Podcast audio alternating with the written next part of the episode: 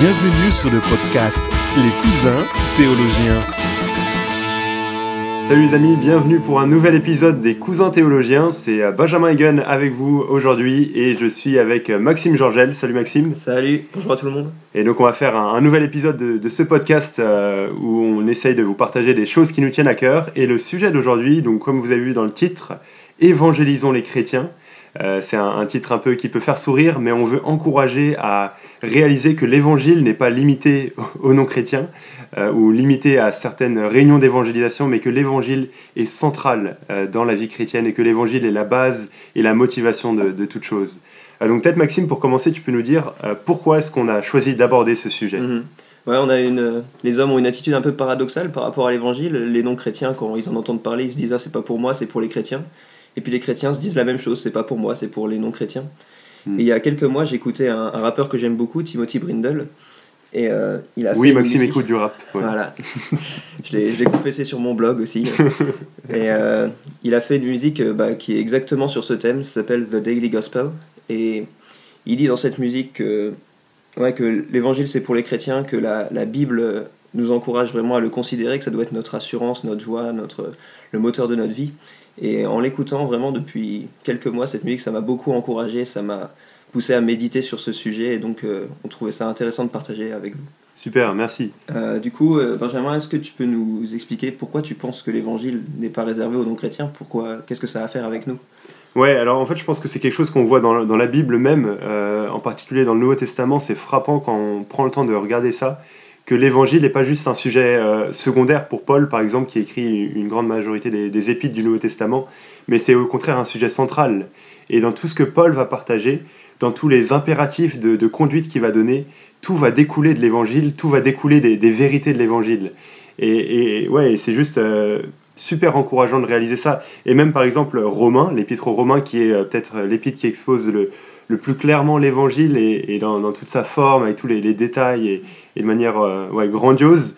Et ben, le but de l'épître aux Romains, c'était d'encourager les chrétiens avec l'évangile. On voit dans, Romains 1,15, euh, Paul écrit euh, aux chrétiens de Rome J'ai un vif désir de vous annoncer aussi l'évangile à vous qui êtes à Rome. Et ces gens étaient chrétiens, il écrit à des chrétiens.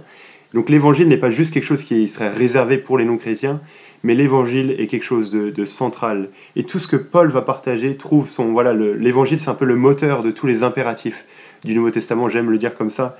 Et il y a juste à, en fait, à, essayer, quand on lit les épîtres, de relever le nombre de fois où le mot évangile est utilisé, ou alors le nombre de fois où Paul parle de, de la croix, de l'œuvre de Christ. Euh, et, on voit que c'est quelque chose de, de, central, de fondamental pour lui.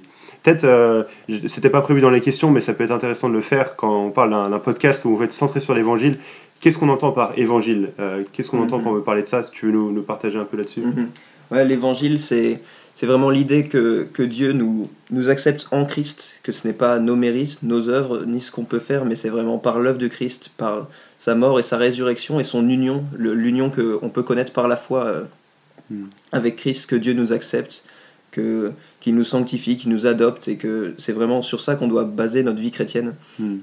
Et euh, ouais, on- comme, comme disait, comme disait euh, Ben, Paul dit ça non seulement aux, aux Romains, mais on voit aussi euh, dans l'épître aux Colossiens, il dit euh, si, Comme vous avez reçu le Christ Jésus, marchez en lui. De la même manière qu'on l'a reçu par la foi, c'est encore par la foi qu'on doit marcher, c'est encore en se basant sur les mêmes vérités. Hmm. Voilà, ouais, un- exactement. Et c'est un, un message de grâce, un message qui, euh, qui a trait à une, une justification, donc le fait d'être juste aux yeux de Dieu, pas sur nos mérites, pas sur la base de nos mérites, mais sur la base de la foi en l'œuvre de Christ, en la vie, la mort et la résurrection de Jésus. Euh, tout se base sur ouais, l'œuvre de Christ, sa, mort propitiatoire, euh, sa, résurrection corporelle et sa vie parfaite. Et c'est là-dessus qu'est, ouais, c'est ça qui, qui fait l'évangile. Peut-être on, on peut continuer dans, dans, les- dans ces questionnements. Et Maxime, si tu peux nous partager les, quels seraient les, les dangers de, de penser une vie chrétienne sans l'évangile, sans avoir cette euh, notion de la centralité de, de l'évangile? Mhm. Bah, Il y a le, le truc bien connu, le moralisme, le légalisme, on en parle beaucoup, et c'est Mm. l'idée que voilà, on serait accepté euh, devant Dieu seulement quand on n'aurait pas été trop, trop mauvais, trop prêcheur la veille, et on se sent bien en fait, et du coup on pense qu'on peut accepter Dieu à ce moment, et en fait c'est assez nocif parce que d'un côté quand on aurait peut-être le plus besoin de prier, de s'approcher de Dieu, on va pas le faire parce qu'on se sent sale. Et de l'autre côté, on va s'approcher de Dieu quand on se sentira bien et croire qu'on peut approcher de Dieu euh, Mm. par nous-mêmes. En fait, on serait animé d'orgueil au lieu de, de reconnaissance et, et de foi en Christ. Mm. Et la conséquence, euh, parce qu'on sait qu'on est tous faibles et on sait qu'on pêche tous, et donc en tant que pêcheur, la, la conséquence terrible de, de cette façon de penser, ça pourrait être euh, le découragement tout simplement. On, on voit qu'on n'a pas le niveau, on voit les exigences bibliques et on se dit mais moi je peux pas atteindre ça et donc on est juste découragé. Finalement on n'approche plus Dieu, la prière ça devient quelque chose de plus en plus rare et, et Mm. oui on a l'impression de sombrer, quoi, de pas avancer dans la vie chrétienne parce qu'on se rend pas compte qu'on est accepté en Christ. Mm. Mais, Ouais, mais bon, c'est ouais. pas la fin des choses, hein, on a de l'espoir. Et est-ce que tu vois euh, peut-être d'autres dangers ou d'autres bénéfices? Ouais, alors peut-être juste un, un danger euh, à, à rajouter et un peu à compléter. Là, là, en fait, je pense que la base de tout ça, c'est de commencer à penser que euh, on commence la vie chrétienne par la grâce, mais on la continue par nos propres forces. Voilà, j'ai reçu la grâce, j'ai été sauvé, alors que j'étais un, pauvre pécheur, je méritais rien, et je m'approche les, les mains vides de la croix et je reçois le pardon de Dieu. Mais maintenant, une fois que je suis réconcilié avec Dieu, on a tendance à penser à ce moment-là que on va continuer par nos propres forces et qu'on va devoir montrer qu'on est des bons chrétiens et que c'est euh, Dieu a bien fait de nous choisir, de nous choisir, qu'il n'a pas fait une erreur, mais c'est totalement l'opposé de ce qu'on voit dans, dans la Bible. Et c'est pas en, en raison de ce qu'on est maintenant que Dieu nous a choisis, mais c'est en- uniquement en raison de sa grâce. Euh, et c'est ce que Paul dit d'ailleurs dans, dans Romains 8, c'est frappant. Euh, si, si Dieu, nous- on a été réconcilié avec lui alors qu'on était ses ennemis, maintenant qu'on est ses amis, mais alors euh, il n'y a pas de raison qu'il nous rejette. Hmm. Et on peut venir avec lui euh, avec, toute notre misère et, et nos imperfections et, et recevoir sa grâce. Ouais, et je vois aussi cette vérité, en, je sais pas si tu te souviens, mais dans l'épître aux Galates, il leur dit Vous avez Mm. commencé par l'esprit et vous continuerez par la Ouais, chair. Ça mm. n'a aucun sens. Si on, Mm. si on commence par la foi, on peut pas croire que Dieu, maintenant qu'il a donné son Fils pour nous, il ne va pas nous donner tout le reste. Quoi.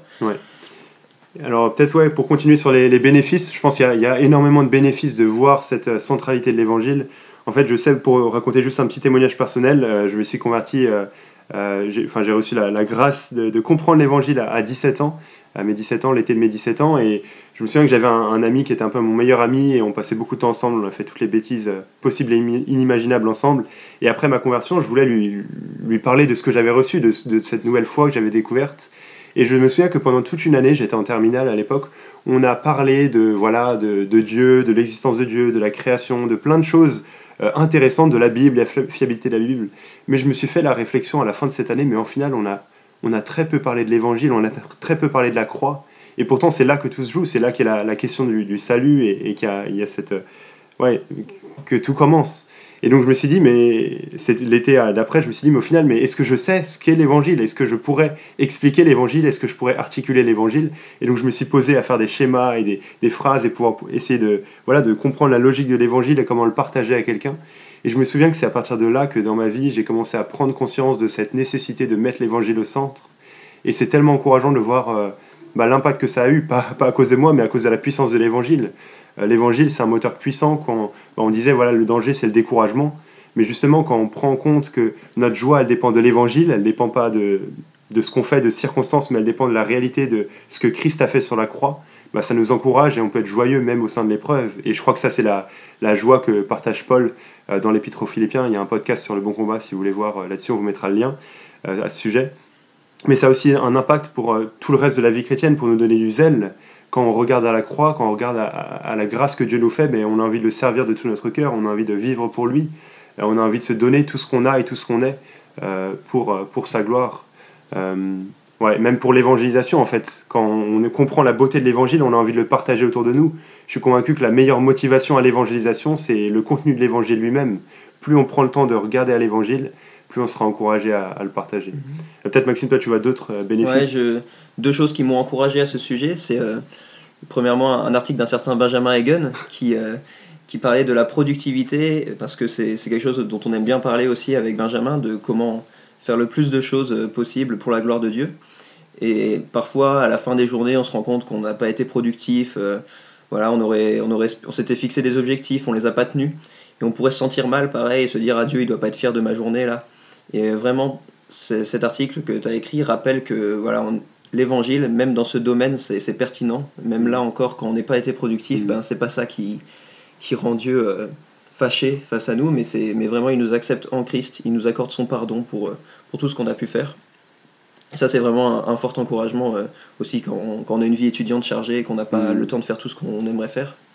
Et l'autre chose qui m'avait bien encouragé, c'était euh, un podcast où parlait Pascal Denot et il parlait des difficultés qu'on peut avoir euh, quand on est euh, pasteur. Et il disait qu'à un moment dans sa vie, dans sa relation avec Dieu, il avait l'impression que voilà, une vie, une vie vraiment chrétienne, c'était une vie où on vivait des choses fortes avec Dieu et où on faisait des expériences mystiques dans la piété, où on passait des heures à prier, où on jeûnait, et on, voilà, on était vraiment trans transporté un peu dans des, dans des expériences mystiques, et c'est le genre de choses qu'il recherchait, et il courait après ça.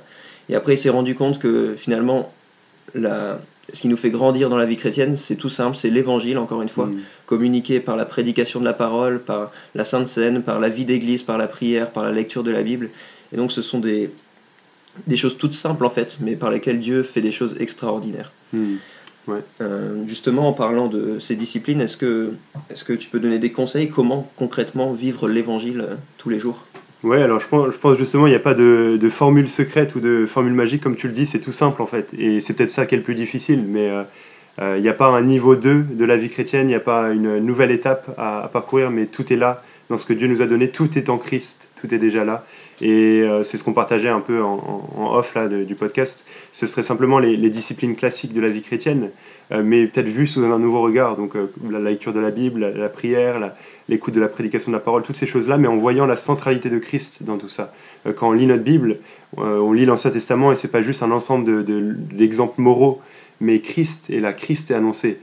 Jésus dit lui-même en Jean 5,39 que les Écritures témoignent de lui et que tout le but des Écritures c'est d'amener à lui. Euh, et donc peut-être voir ça sous un nouveau regard, ça nous aide à voir que cette notion de la centralité de l'Évangile, elle est partout, du début à la fin, et que tout trouve son apogée euh, en Christ. Peut-être euh, Maxime, pour terminer rapidement, tu as un livre à nous conseiller là-dessus? Alors ouais, c'est un livre que j'avais lu il y a un certain temps maintenant, donc tu peut-être tu pourras rafraîchir ma mémoire puisque tu l'as aussi, tu l'as aussi lu. C'est le livre de Mahané, ça Mm. s'appelle Une, vie centrée sur la croix, c'est ça. Et, euh, et donc il développe vraiment ce thème en détail. Il explique comment la croix est centrale dans tout ce que l'on fait, euh, dans notre vie chrétienne, justement dans la prière et tout ça.